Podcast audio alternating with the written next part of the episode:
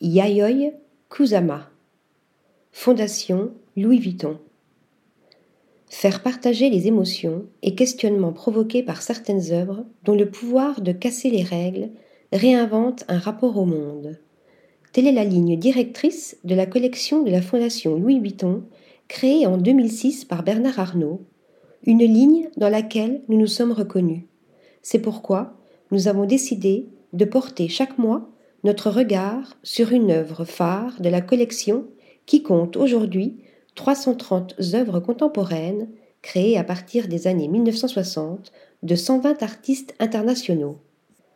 S'organisant autour de lignes sensibles qui dessinent quatre directions contemplative, popiste, expressionniste, musique et son, la collection ne veut rien ignorer de l'histoire dans laquelle elle s'inscrit, ni de la diversité des supports, des langages et des expressions.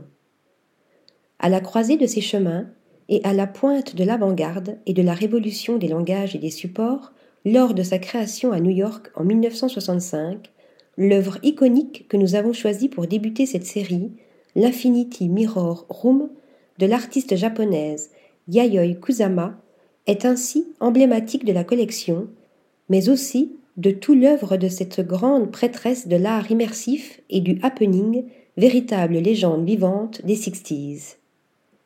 Premier d'une série d'environnements kaléidoscopiques, cette œuvre consiste en un espace clos, accessible par une porte unique, tapissée de miroirs et jonchée de tubercules phalliques en tissu blanc à pois rouges, ces pois proliférants devenus la marque de fabrique de l'excentrique artiste.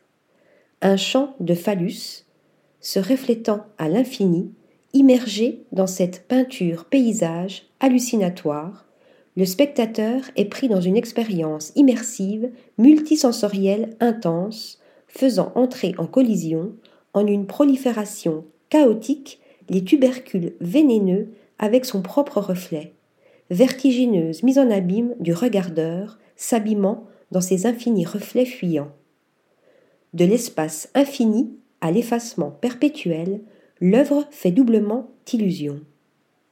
Elle est trompeuse aussi quant à sa signification si l'on ignore que phallus et miroir sont des représentations du divin au Japon et que l'artiste, atteinte d'une maladie mentale obsessionnelle et sujette à des hallucinations, depuis une enfance traumatique, donne à sa pratique artistique une finalité cathartique, un pouvoir de conjuration.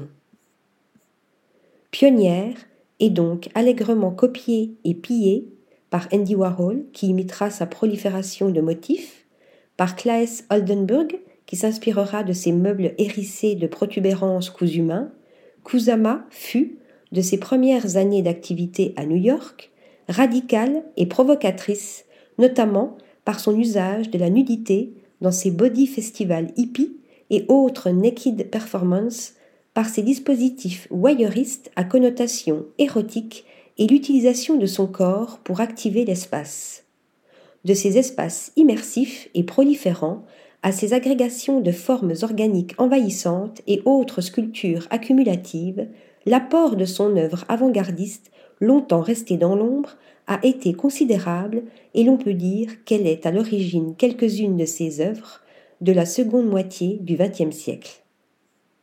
C'est pourtant sans doute, faute de reconnaissance, qu'elle retourne, quinze ans après l'avoir quitté, dans son Japon natal.